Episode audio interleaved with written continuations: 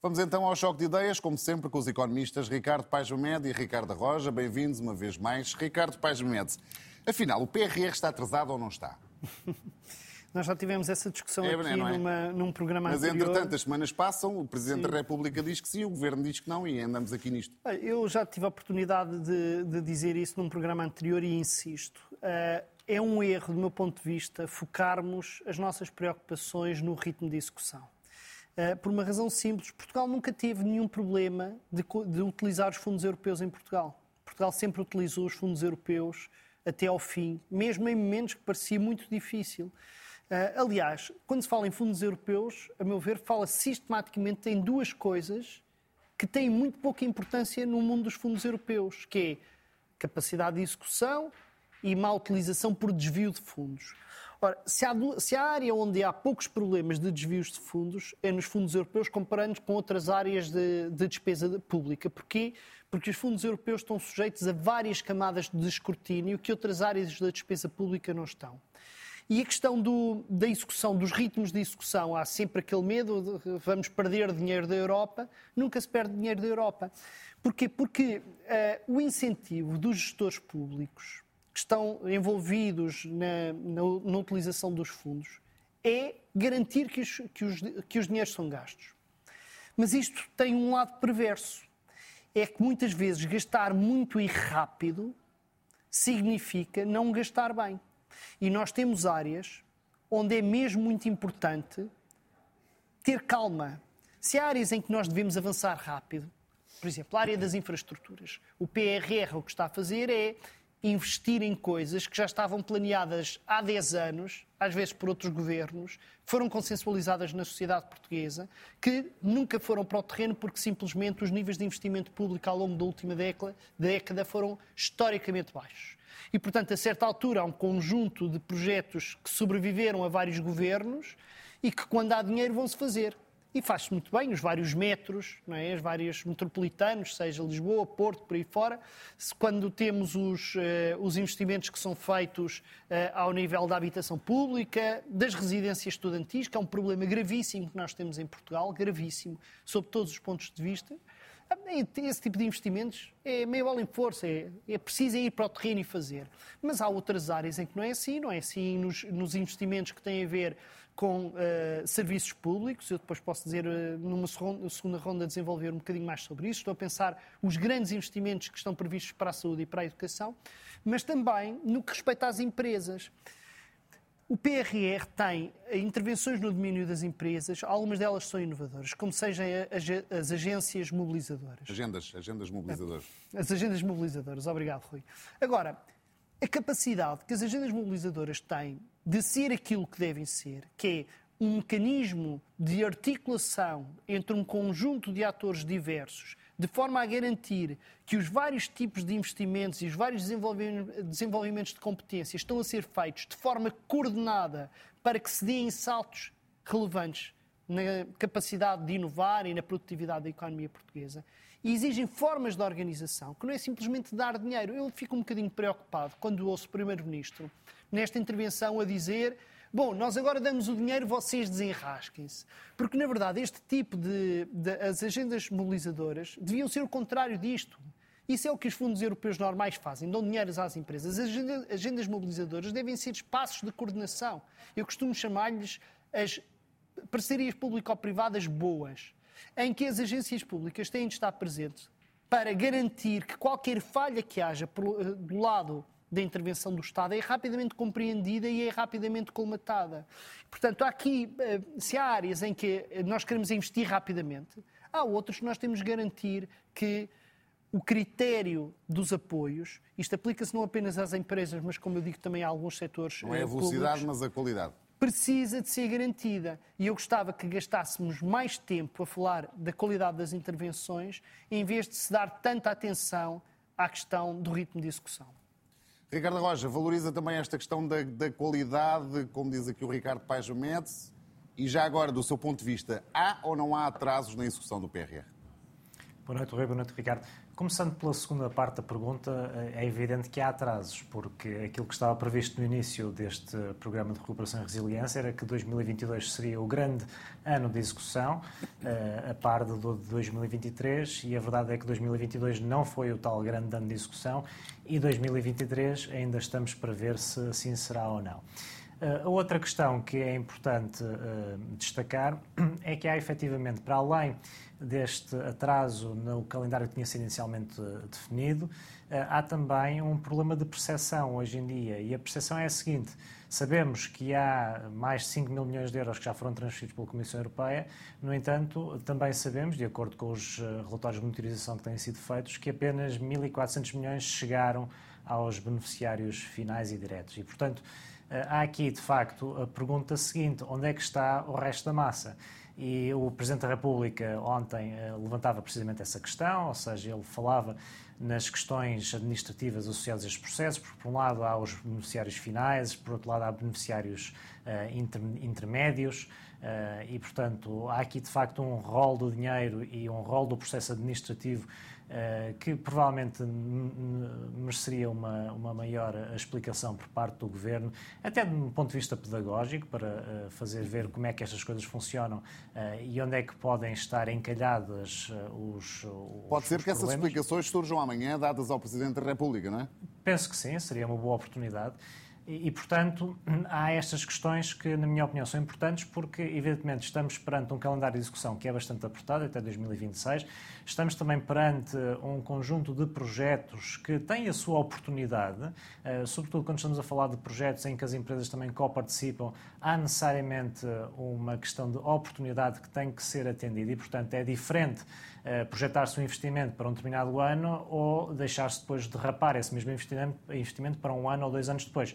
Isso funciona muito bem nos, na esfera do setor público, como o Ricardo acabou de, eh, de exemplificar, mas no setor privado eh, não funciona da mesma maneira e, de facto, há um custo de oportunidade envolvido que depois leva a que muitos desses projetos percam a sua oportunidade, percam o interesse e, com isso, perde-se todo o objetivo que precedeu à escolha dos projetos.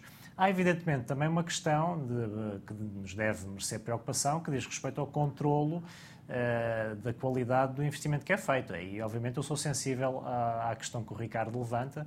Uh, estes fundos pelo facto de terem um prazo de execução bastante uh, definido e bastante apertado, uh, conduzem um grande incentivo a, se, a, gastar o dinheiro e, portanto, a certa altura, se os projetos ainda não estão no terreno ou se o dinheiro não está ainda na rua, há claramente um incentivo, do ponto de vista dos decisores públicos, a abrir as torneiras e isso, obviamente, tem efeitos muito perniciosos, uh, é indiscutível. Eh, mas ah, é importante eh, pôr o dinheiro na rua e, sobretudo, quando, se coloca o dinheiro nestes projetos, nomeadamente nessas agendas mobilizadoras, que são um instrumento inovador, é importante depois haver um devido acompanhamento dos resultados e, de facto, quanto mais rápido se colocar o dinheiro, assumindo que os projetos foram bem estruturados e foram bem solicitados, poder-se começar logo a avaliar os resultados, porque essa é a grande incógnita que neste momento existe em redor de muitos destes projetos, em redor de muitas destas agendas mobilizadoras, que é a seguinte: até que ponto é que este dinheiro efetivamente vai ao encontro de necessidades efetivas uh, da sociedade, do mercado, ou, ou, se pelo contrário estamos simplesmente a inventar projetos para uh, meter o dinheiro que nos uh, atribuíram. E, portanto, há, na minha opinião, questões válidas em ambos os pontos de vista, eh, mas certamente há um atraso e esse atraso, atraso começa a ser particularmente notório no mundo das empresas e, de facto, os dados de monitorização que nos são apresentados são esclarecedores. Eh, no universo das empresas, estamos a falar eh, de uma dotação de mais de 4 mil milhões de euros de apoios que foram anunciados, aprovações de 2.800 milhões de euros e, no entanto, só foram pagos às empresas 170 milhões de euros, o que de facto é uma taxa de execução francamente baixa. Ricardo Benjamin, não, não tocou muito na questão dos atrasos. Há, há pouco, uhum. na, na, sua intervenção, não, não, ficou para mim, pelo menos, eh, pode ter sido desatenção minha, mas não ficou claro se acha que há atraso ou se não acha que há atraso.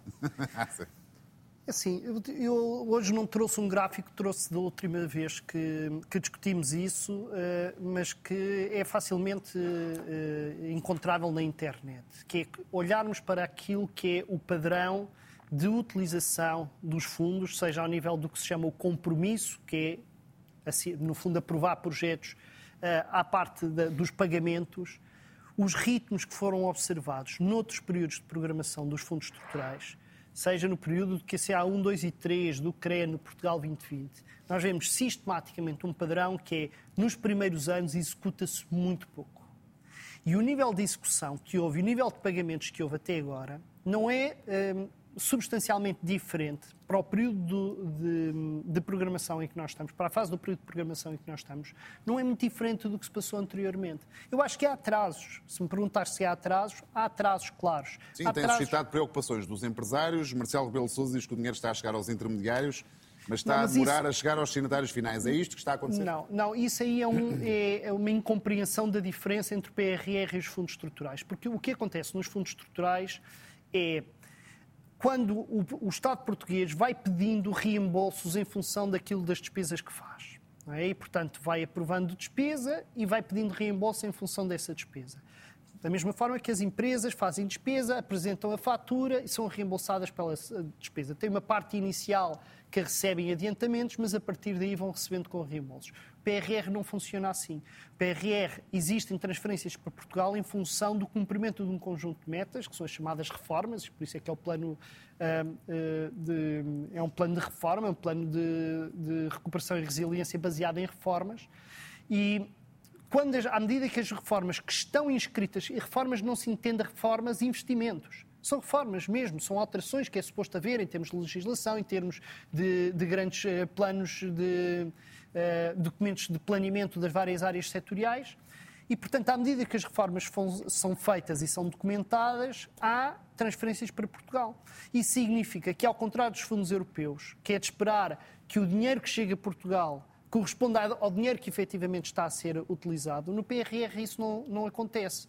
Agora, isso não significa que não haja atrasos. Os atrasos podem ter a ver com coisas diferentes. Há atrasos que têm a ver com uh, problemas do ponto de vista de regulamentos que demoraram tempo a fazer, alguns deviam ter demorado menos, outros têm a ver com negociação, por exemplo, Estamos a, porque é que estamos a ver hoje ou ontem o Primeiro-Ministro e o Presidente da República assinarem as agenda, contratos de agendas mobilizadoras que já estão há algum tempo, algumas já foram aprovadas há algum tempo? Porque depois da aprovação houve um período de negociação de orçamentos em que se verificaram as, as eh, despesas e assim, a própria Comissão Nacional de Acompanhamento, que faz propostas para acelerar a execução, diz, chama a atenção para um problema básico que nós temos, que é andámos a destruir o Estado durante décadas, agora não se pode esperar que o Estado tenha capacidade de responder a uma solicitação que é o dobro daquilo que é a velocidade de cruzeiro. Aquilo que Portugal está, é suposto gastar durante estes anos é o dobro da média do que tem gastado uh, com os fundos europeus. E, portanto, isso significa, é normal perante este, esta situação, que uh, haja dificuldade de resposta. É preocupante, é assim, se nós continu, uh, continuássemos com este atraso, seria. Agora, eu atrevo-me a fazer uma recomendação àqueles que usam uh, os atrasos na execução como arma política. Estão a fazer um favor ao governo estão a fazer um favor ao governo, porque estão a gastar todas as suas balas a dizer este governo não é capaz de executar, este governo não é capaz de executar, é isso que as pessoas vão registar, e o que vai acontecer quando chegarmos a 2026 é aquilo que aconteceu em todos os períodos de programação anteriores, que é o governo vai executar, não é o governo, são as agências do Estado, vão executar como sempre executaram, vão fazer uma festa de inaugurações e, portanto, aqueles que uh, focaram as suas atenções no ritmo de execução, em vez de focarem as suas atenções nas prioridades e na qualidade da execução, não vão ficar muito bem neste filme. Ricardo Roja, como é que se pode acelerar a execução, nomeadamente até o fim do, deste ano? Antes de mais dizer que não é possível aferir da qualidade da execução se não houver execução e, portanto, fazer esse, esse, esse ponto. Já, uh, já ponto, lá para tinha o, dito uma o, coisa dessa. exatamente. O segundo ponto diz respeito a acelerar o ritmo de uh, análise e, e, seleção dos projetos. Uh, penso que o responsável pela, pela monitorização do PRR recentemente sugeriu que se subcontratasse parte desse processo decisório, salvo erro, penso que a proposta do senhor foi no sentido de subcontratar junto de eh, instituições de ensino superior em Portugal. Eh, é uma proposta que me faz, parece fazer sentido. De resto, creio que numa última discussão que tivemos sobre este assunto, eu próprio sugeri algo desse género, não só junto do ensino público, mas também poderia ser junto de entidades do setor privado e, portanto, com vista a acelerar uh, o explotar do, do, do dinheiro no terreno. Eh, e, portanto, penso que esse é neste momento o grande engulho que tem que ser uh, resolvido.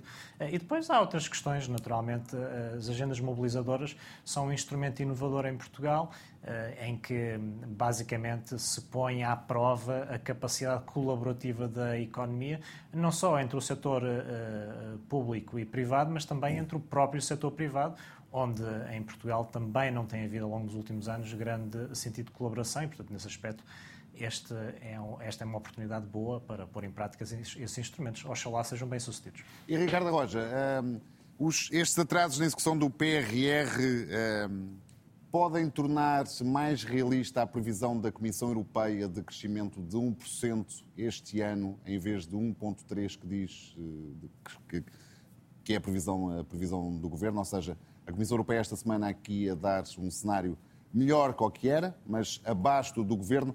Poderá também ter aqui em conta que a execução dos fundos europeus não será a, a desejada? A execução destes fundos europeus, não só do PRR, mas também do PT 2030 e ainda do PT 2020, são uma almofada que Portugal tem a fim de contrariar a desaceleração da economia internacional. E, portanto, se estes fundos não forem executados em tempo útil, evidentemente que a desaceleração vai se fazer sentir mais e o decréscimo de crescimento que uh, veremos em 2023 será uh, maior. Uh, isto dito, portanto, o PRR corresponde a uma despesa de 1.500 a 2 mil milhões de euros por ano, portanto, estamos a falar de 0,6% ou 0,8% do PIB, aproximadamente, portanto, é um montante bastante considerável e que tem impacto. Eh, e, portanto, é bom que estes fundos sejam acelerados e, eventualmente, a Comissão Europeia já está a fazer conta algum atraso que uh, se vislumbra uh, desde, desde, já. A economia portuguesa, face a 2022, vai efetivamente desacelerar bastante, a exemplo do que se vê no resto da Europa, mas é uma desaceleração estranha, não é? Porque hum, os principais indicadores macroeconómicos indicam que, por um lado, o consumo está a desacelerar, eh, a indústria e a construção também estavam a desacelerar, mas, por outro lado, vemos ainda um setor de serviços muito forte. Eh, vemos também que, por exemplo, o crédito eh, e o financiamento bancário à economia, mais até nos particulares do que nas empresas, continua a crescer em níveis robustos. Os empréstimos de má cobrança junto à banca estão a taxas neste momento historicamente baixas. Portanto, ah, os sinais não são uh, convergentes, apesar de uh, a maioria dos sinais, dos indicadores indicar efetivamente alguma desaceleração.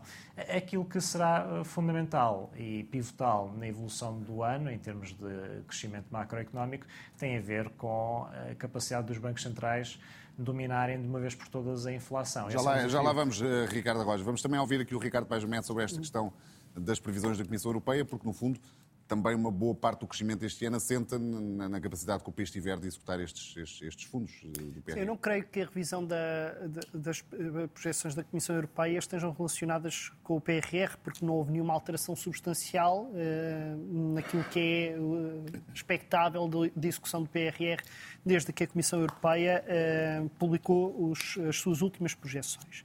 Um, isto decorre fundamentalmente de uma evolução da economia internacional que foi menos má daquilo, do, que, do que se esperava há uns meses. Uh, posto em termos simples, uh, a economia europeia aguentou-se melhor, quer no final de 2022, quer já neste início de 2023, do que se estava à espera.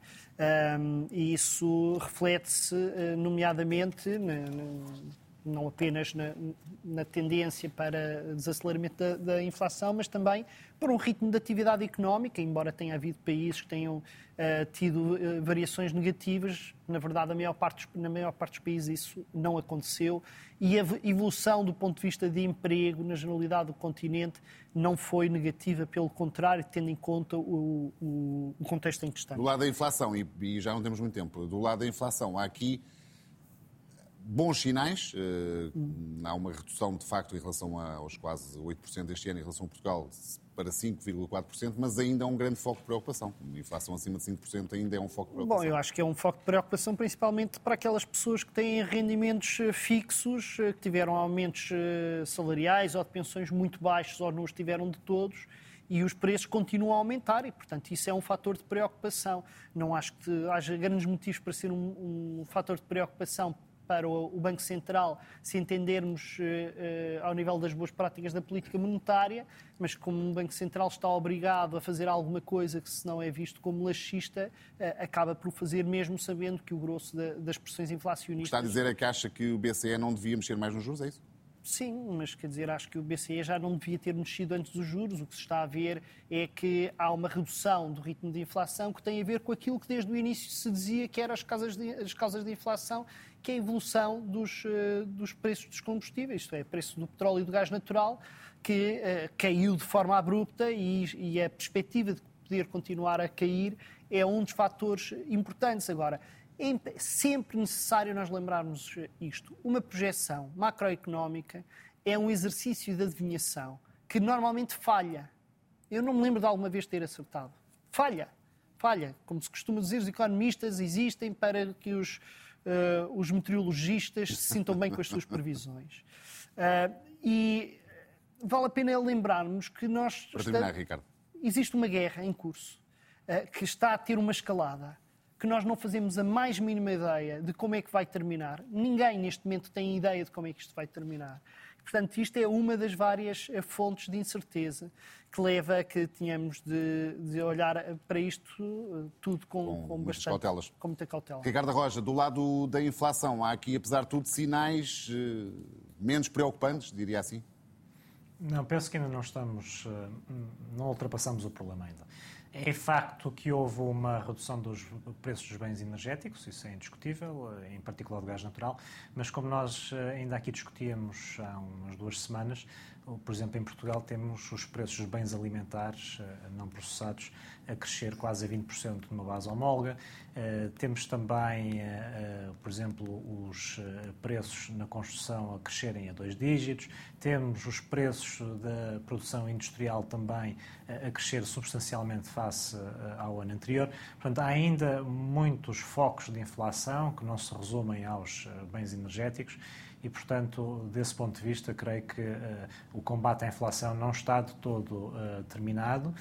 E neste momento há até outros fatores que provavelmente vão manter esta toada inflacionista uh, mais, uh, durante mais algum tempo face àquilo que poderia ser esperado por alguns observadores, designadamente o facto da política orçamental continuar relativamente uh, acomodatícia, estar neste momento em curso uma discussão ao nível da União Europeia sobre a, a, a revisão das regras orçamentais e as alterações que se antevêm vão provavelmente permitir que haja uma menor redução redução da dívida pública em alguns países mais eh, ameaçados por esse problema e, portanto, isso também vai, eh, na prática, terminar, levar a uma política mais acumulatícia e, por fim, também ao ressurgir da China, que, por sua vez, também tem um impacto eh, ascendente no nível geral de preços em face de, de, do, do, do impacto que tem na economia internacional.